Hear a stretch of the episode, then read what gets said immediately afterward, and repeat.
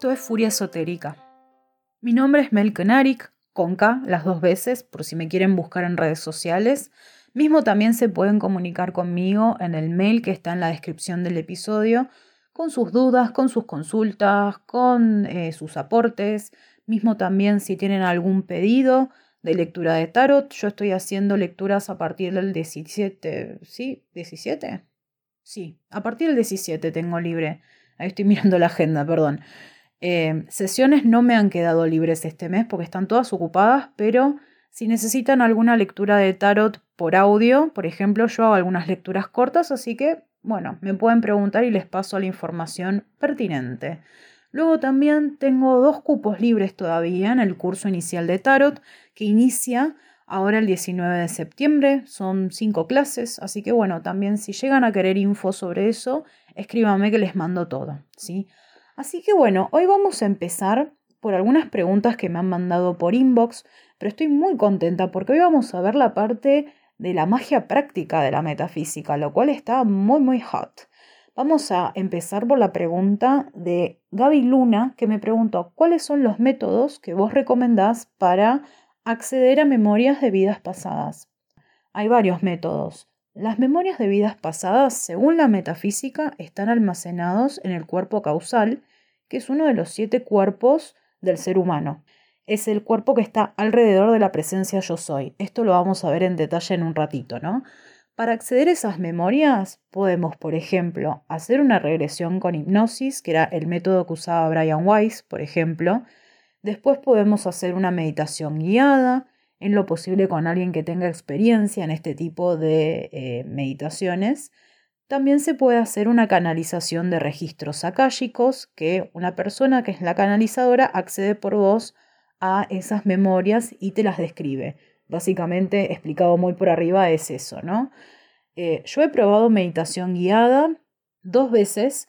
La verdad que, a ver, sí, he visto cosas muy vívidas, pero lo que suele suceder con, con las regresiones y con todo esto que siempre es lo que cuento cuando me preguntan sobre este tema, que igual nada, podríamos hacer 80 episodios sobre reencarnación porque es un tema recontra interesante.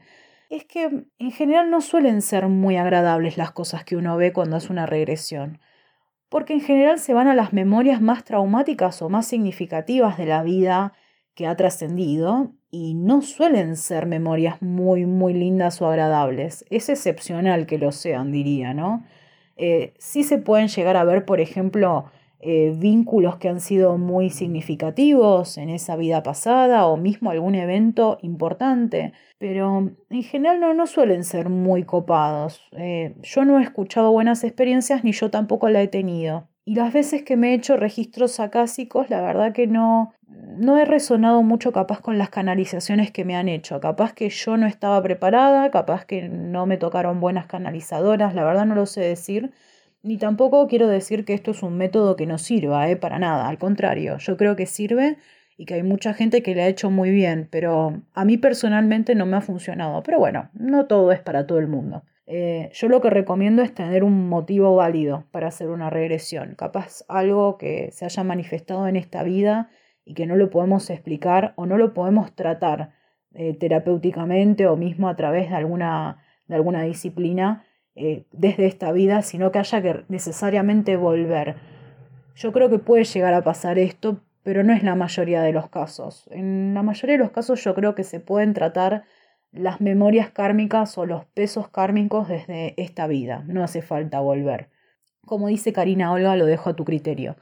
Después, tengo una pregunta de Venere and Mars que me pregunta cuáles son los métodos de protección que utilizo. Eh, yo utilizo el rayo azul, que justamente lo vamos a ver en el día de hoy. Eh, para protegerse con el rayo azul hay varias oraciones, hay decretos, hay un montón. O sea, ahora es como que les voy a pasar uno, pero que digo, está muy bueno, es, es fuerte, digamos, pero hay miles realmente. Y también hay varias maneras de visualizar este rayo, de utilizarlo.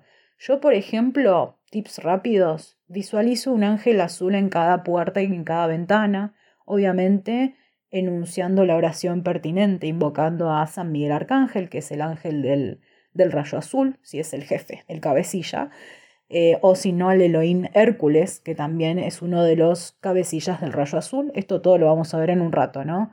También uno puede visualizar una burbuja azul alrededor de uno, ¿sí? Y decir, San Miguel camina conmigo. Eso también es un método rápido, pero ahora te voy a pasar una oración de San Miguel que es super hyper power, ¿sí?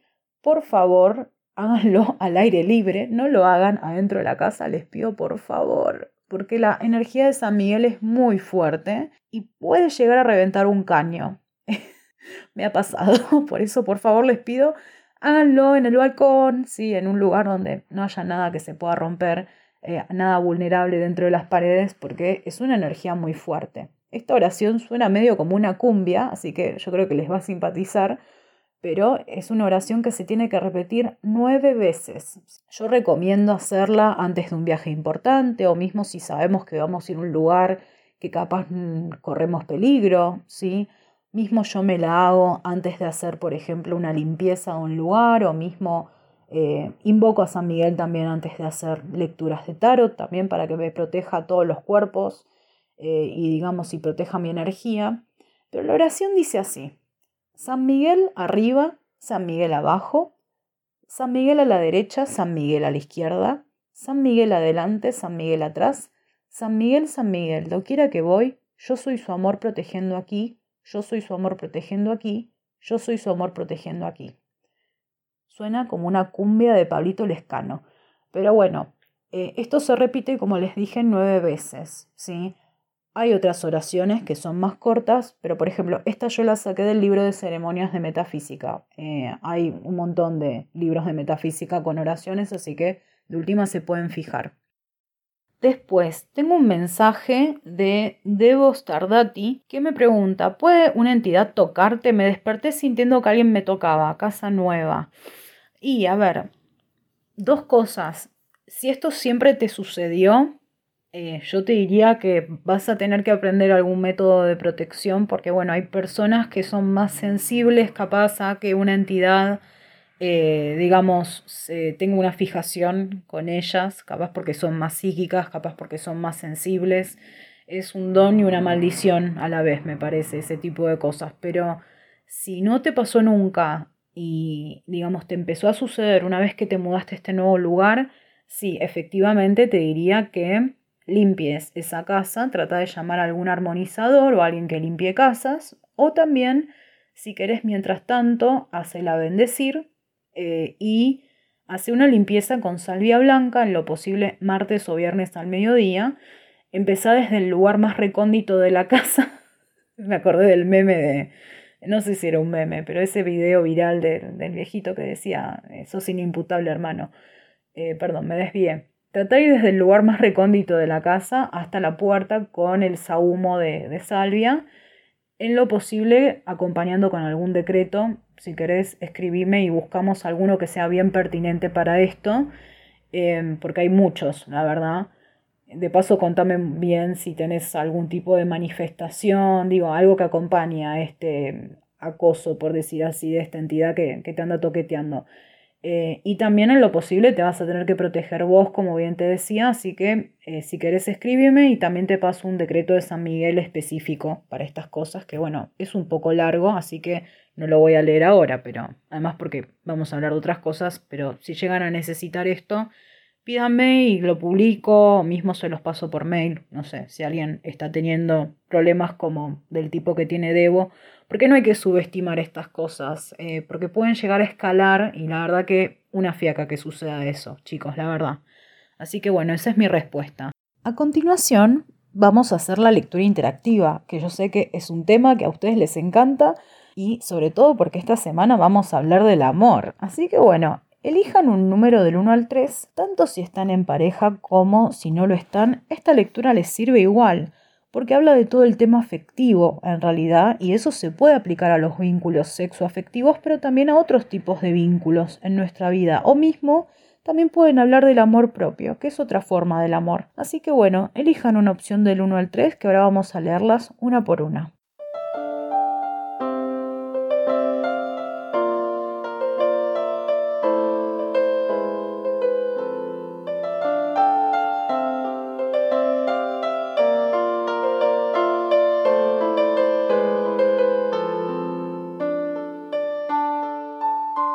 Opción número uno salió la suma sacerdotisa y el as de bastos. A ver, yo creo que hay muchos asuntos en la vida afectiva que de alguna manera están reprimidos o están velados y ahora es un buen momento capaz para eh, sincerarnos con respecto a esos asuntos, tanto si son concernientes a la pareja como si son concernientes a un emisme, ¿sí?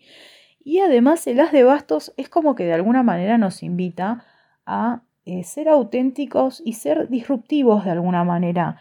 Em, eh, de alguna manera aventurarnos a explorar esto que capaz no venimos diciendo o no venimos expresando. Puede llegar a tener que ver, por ejemplo, con algún aspecto de la sexualidad, puede llegar a tener que ver también con algún aspecto del deseo, ¿sí? Pero no tengamos miedo de expresar y de explorar todo aquello que capaz hasta ahora mantuvimos como velado. Ese es un poco el consejo que da esta combinación que me parece que es re súper interesante. Después, en la opción número 2 salió otro as, el as de copas, que a mí me encanta, y el 7 de copas. Parece ser que hay un subidón de la energía amorosa esta semana, porque el as de copas justamente es uno de los mejores augurios, ¿sí? Para lo que es el amor y el afecto. Habla de una verdadera unión espiritual, ¿sí? Así que es muy probable que si estás en pareja, eh, que sientas muy fuerte la unión en estos próximos días, o mismo también si no lo estás, que haya una fuerte posibilidad de que eh, conectes con una persona de una manera significativa. El 7 de copas, ojo, porque es una carta que habla un poquito de indefinición y un poco también de idealización. Así que bueno, tratemos de estar en contacto con la tierra mientras vivimos estos hermosos sentimientos y de fijarnos realmente digamos, hacia dónde va esto. Por lo menos cuando se nos pase un poco el, sugar rush, ¿sí? Así que eh, a disfrutar, pero bueno, con cautela de no irnos un poquito de mambo. Para la opción número 3 salió el colgado y el 2 de bastos. Puede ser que últimamente hayas pasado situaciones medio duras en cuanto a lo afectivo, sobre todo situaciones que te requirieron mucha aceptación o acomodarte dejar fluir situaciones que capaz querías que fluyan y que se destraben y se vayan, digamos por decir así. Pero lo bueno es que ahora tenés una renovada confianza, tenés una renovada autoestima y de alguna manera estás convencida de qué es lo que querés y qué es lo que necesitas. No estás ya tan dispuesto o dispuesta a hacer sacrificios por las personas o mismo a aceptar situaciones que no te resultan cómodas. Eh, me parece que es como el comienzo de una nueva etapa en lo afectivo y está buenísima. Dale para adelante. Como les contaba antes, este tema de los siete rayos que vamos a empezar en el día de hoy a un poco explorar es bastante largo. Si yo voy a tratar obviamente de, como siempre, resumirlo y hacérselo fácil de entender porque si bien es como bastante fácil desde el libro, por ejemplo, de Connie Méndez, que ella empieza a hablar de este tema en el libro de El maravilloso número 7, eh, sí capaz que es un tema muy extendido y capaz que, bueno, ella profundiza mucho en lo que es cada rayo y en lo que es cada maestro y cada ángel y cada todo. Entonces, bueno, yo voy a tratar de ser un poquito más sintética. Sí, obviamente, si les interesa el tema, yo les recomiendo eh, leer el libro porque yo desde este podcast yo no les puedo enseñar a usar estas cosas. Yo les puedo explicar de qué se trata, pero el aprendizaje tiene que venir de cada uno. ¿De qué habla Connie Méndez? De que los siete rayos son siete tipos de energía, por decir así, en términos muy mundanos, que cada uno encarna una virtud o virtudes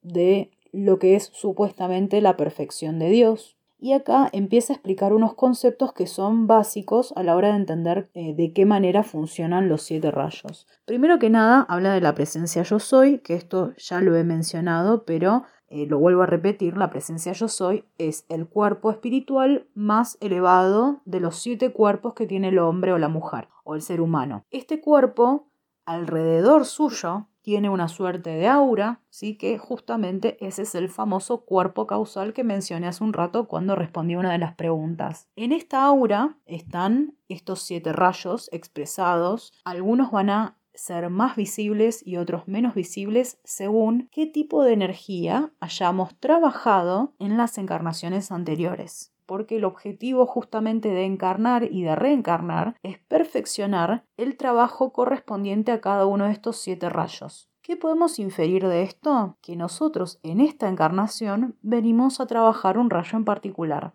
Si ustedes quieren saber a qué rayo corresponden, por decir así, o cuál vienen a trabajar, hay meditaciones que se pueden hacer para eso, justamente, y que son muy lindas. Yo, por ejemplo, hice mi meditación y yo soy rayo dorado, lo cual va muy conmigo. O sea, yo la verdad no, no sentía que me identificaba con el rayo dorado cuando era más chica, ahora de grande, realmente sí, lo siento como muy auténtico, pero también otra manera más fácil de eh, saber con qué rayo resonamos es justamente conocer las cualidades de cada uno y ver con cuál nos identificamos. Digamos, son válidas las dos maneras, pero si pueden hagan esa meditación, eh, si quieren yo la subo a redes, si, si alguno la quiere hacer, porque la verdad que es muy linda, es una meditación super light. Como les decía, cada uno viene a trabajar la energía de un rayo en una encarnación particular, ¿no? Yo, por ejemplo, Meli, vine a trabajar rayo dorado, por ejemplo. La presencia yo soy está en el plano espiritual, como es arriba es abajo, tenemos un cuerpo físico también y en el medio tenemos un montón de otros cuerpos, ¿no? Todo eso está unido con una suerte de cordón de luz. Hay una partícula de luz que Connie Méndez dice que está en el corazón, que se llama el Cristo interior. ¿Cómo está compuesto este Cristo interior? Está compuesto de una llama trina, sí que tiene los tres primeros rayos, o por lo menos la energía de estos tres primeros rayos, que son el azul, el dorado y el rosa. Los otros rayos, si bien son relevantes, de alguna manera son una combinación de las cualidades de estos, de estos tres primeros rayos, ¿sí? Entonces, el rayo azul lo que representa es la protección y la vida. El rayo dorado representa la inteligencia y la sabiduría y el rosa representa el amor divino. Si combinamos estas cualidades, después obtenemos las cualidades de los otros eh, cuatro rayos. Es por esto que ustedes cuando vean capaz libros de decretos de metafísica van a ver que todo lo que se pide o todo lo que se decreta, sobre todo cuando se decreta para invocar la energía de cada rayo, que eso obviamente tiene un uso particular dependiendo de qué rayo estemos hablando, por ejemplo, ya les dije, rayo azul protección, rayo dorado inteligencia, etcétera, ¿no? Todo esto se invoca a través de la presencia yo soy y del santo yo crístico o, o, a través de la santa conciencia crística, que es esa partícula de luz de la cual les acabo de hablar que también es conocida como la llama trina. ¿Por qué se pide a través de estas dos cosas? Porque justamente es como que yo traigo desde el plano espiritual esa energía que supuestamente es muy pura y muy elevada, si no, no se encuentra en este plano, yo la tengo que traer. Y también hay otra cosa, uno por más que tenga como un excelente uso de los rayos, es como siempre un recordatorio de que tenemos que tener humildad espiritual, que no es que uno trae los rayos, no es que uno tira los rayos, por decir así, suena como un personaje de Marvel eh, todo esto, ¿no? Sino que en realidad es esa conciencia elevada que soy yo, pero a la vez no lo soy, o sea, en realidad, em, que trae desde esa emanación divina el poder del rayo que yo estoy invocando. También van a ver que a la hora de hacer decretos, en general, se le pide a alguno de los maestros ascendidos o arcángeles o Elohims que comandan estos siete rayos que manifiesten algún uso en particular. Por ejemplo, como bien les contaba hace un rato, si yo necesito protección, no digo yo me protejo a través del rayo azul, sino que yo le pido justamente al arcángel Miguel que es el arcángel maestro del rayo azul para que él me proteja. ¿Se entiende más o menos cuál es la onda? Cada rayo, como les decía, está comandado o manejado o liderado por tres tipos de autoridades distintas. Tenemos a los maestros ascendidos, que son seres humanos que han finalizado su rueda de encarnaciones, por decir así, entonces ahora están directamente unidos a su presencia yo soy. Esa es la explicación que se le da, digamos, desde la metafísica. Después tenemos a los ángeles, que obviamente están comandados por los siete arcángeles, a su vez. desde la angeología esto se puede recontra discutir y charlar, pero bueno, esta es la angeología tal cual como la ve la metafísica, para que se entienda, ¿no? O sea, porque pueden llegar a leer cosas distintas o mismo correspondencias distintas a las cuales alega la metafísica. Y justamente los ángeles, de alguna manera, es como que siempre vienen a acompañar y asistir al, ser humano, ¿no? Yo personalmente con lo que más trabajo es con ángeles, eh, no tanto con maestros ascendidos, ni tampoco con Elohims, que los Elohims son como si se dijera los maestros ascendidos, pero del reino elemental. ¿Qué es el reino elemental? Bueno, el reino de las hadas y y todos los demás seres faéricos, ¿sí? también conocidos como devas. Como ven, acá ya la metafísica afirma que las hadas existen.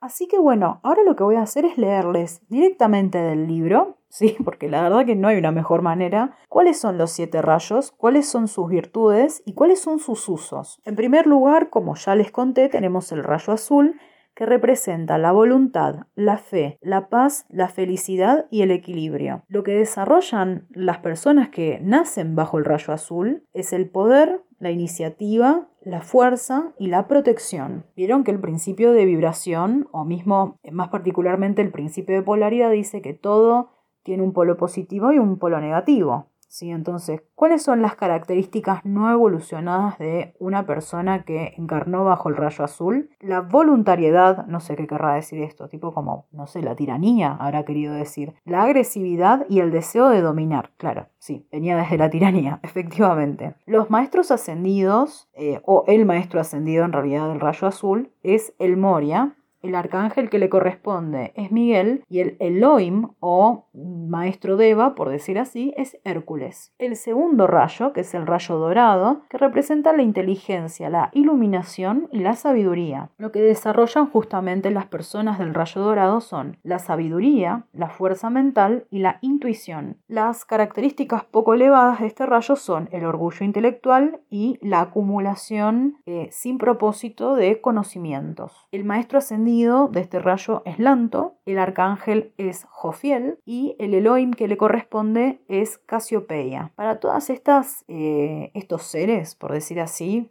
les digo como comentario aparte, para todos hay una invocación. O sea, si ustedes van, por ejemplo, al libro La práctica de las llamas, que creo que es de editorial Saint Germain o de la colección Saint Germain, eh, hay una oración y decreto para cada uno de estos y todos tienen como un uso muy particular. Así que posta que hay de todo, está buenísimo. Como bien les contaba, además recuerden que estos tres primeros que estoy leyendo, el azul, el dorado y ahora el rosa, que es el siguiente, son los tres colores que están en la llamatrina. Así que en realidad son como los más importantes o los más básicos. Tenemos entonces el tercer rayo, que es el rayo rosa, cuyas virtudes son el amor puro, la belleza, la opulencia y la cohesión. Atenti con esto, chiques. ¿La cohesión qué es? Es el amor, en realidad, si ustedes lo piensan, pero es la unión entre partes. Entonces, por ejemplo, ustedes van a ver que, por ejemplo, el rayo rosa se usa para unir muchas veces o para mediar en circunstancias. Esto no lo interpreten, obviamente, desde el lado de, digo, de un endulzamiento o de un, de un amarre, porque no, no, no pasa por ahí, ¿sí? Pero sí representa lo opuesto a repeler, que justamente es unir. Lo que desarrollan las personas bajo este rayo es el amor divino, la tolerancia y la adoración. Las características negativas o no evolucionadas son el amor carnal y el libertinaje. Como me gusta esa palabra, libertinaje. Después, la maestra ascendida es Lady Rowena el arcángel es Chamuel y el Elohim es Orión. Justo el otro día a mis alumnas del curso inicial les pasé una oración que una de ellas me había pedido que justamente se trabajaba con, con el Elohim Orión. Así que si me están escuchando ahora se van a acordar de mí. El cuarto rayo es el rayo blanco que es el rayo de la ascensión, la pureza y la resurrección. Acá yo quiero agregar, por más que no está en la tabla, que el rayo blanco en general se usa, por ejemplo, para la orientación, ¿sí? para pedir orientación. ¿Cuál es la característica no evolucionada justamente de, de este rayo? Es la desorientación o la falta de propósito. El maestro ascendido de este rayo es el maestro Serapis Bey. Después tenemos el arcángel Gabriel, que les debe sonar de la Biblia, justamente y el Elohim es claridad. El quinto rayo es el rayo verde, es el rayo de la verdad, la curación, la consagración y la concentración. Yo igual para concentración, esto entre nos, uso más el rayo dorado. O para la persistencia uso rayo azul. Pero acá es como cuando ustedes, si lo empiezan a practicar esto, es como que van a diversificar quizá un poco según lo que ustedes interpreten de los textos, ¿no? Acá me mata porque en características en los no evolucionados pone ateos. y es acá cuando los ateos me prenden fuego el programa. No sé, yo no, no coincido que, una, que ser ateo no sea ser evolucionado porque justamente Connie decía que todos venimos a explorar un lado de nuestra espiritualidad y que es acorde justamente al nivel o al tipo de experiencia que venimos a vivir. Así que yo no sé si es poco evolucionado ser ateo, pero bueno, no sé, yo sigo leyendo. El maestro ascendido es Hilarión, esto es rayo verde, recordemos, el arcángel es Rafael y el Elohim es vista o ciclopea. Después tenemos los dos últimos rayos. El sexto es el rubí oro o oro rubí, que de nuevo, esto supuestamente es el color naranja, pero los metafísicos no sé por qué no le dicen color naranja, le dicen oro rubí, que bueno, suena muy extravaganza. Las virtudes de este rayo son la paz, la gracia y, como les dije antes, la providencia o suministro. Entonces, ¿qué se le pide a este rayo? El dinero. Las características no evolucionadas de esto son el esnovismo y el fanatismo religioso. Mira, mira Connie tirando shade a full. La maestra ascendida es nada, se llama así, no sé.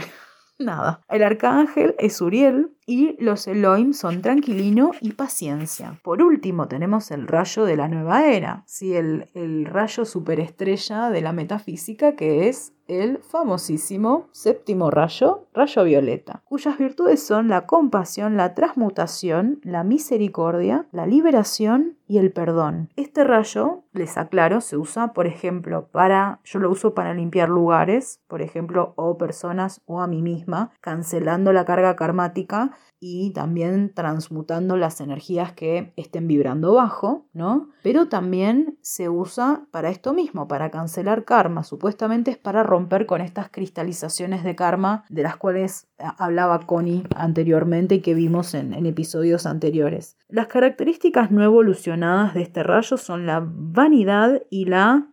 Esta palabra no existe. Pero la voy a leer porque está en el libro y quiero que nos riamos todos gasmoniería. Gasmoniería con Z y con ñ. Voy a tener que googlear esto. A ver, un segundo. Furia esotérica, no, es furia iliterata. Gasmoniería, actitud o comportamiento propios del gasmonio. No me estás ayudando, Google.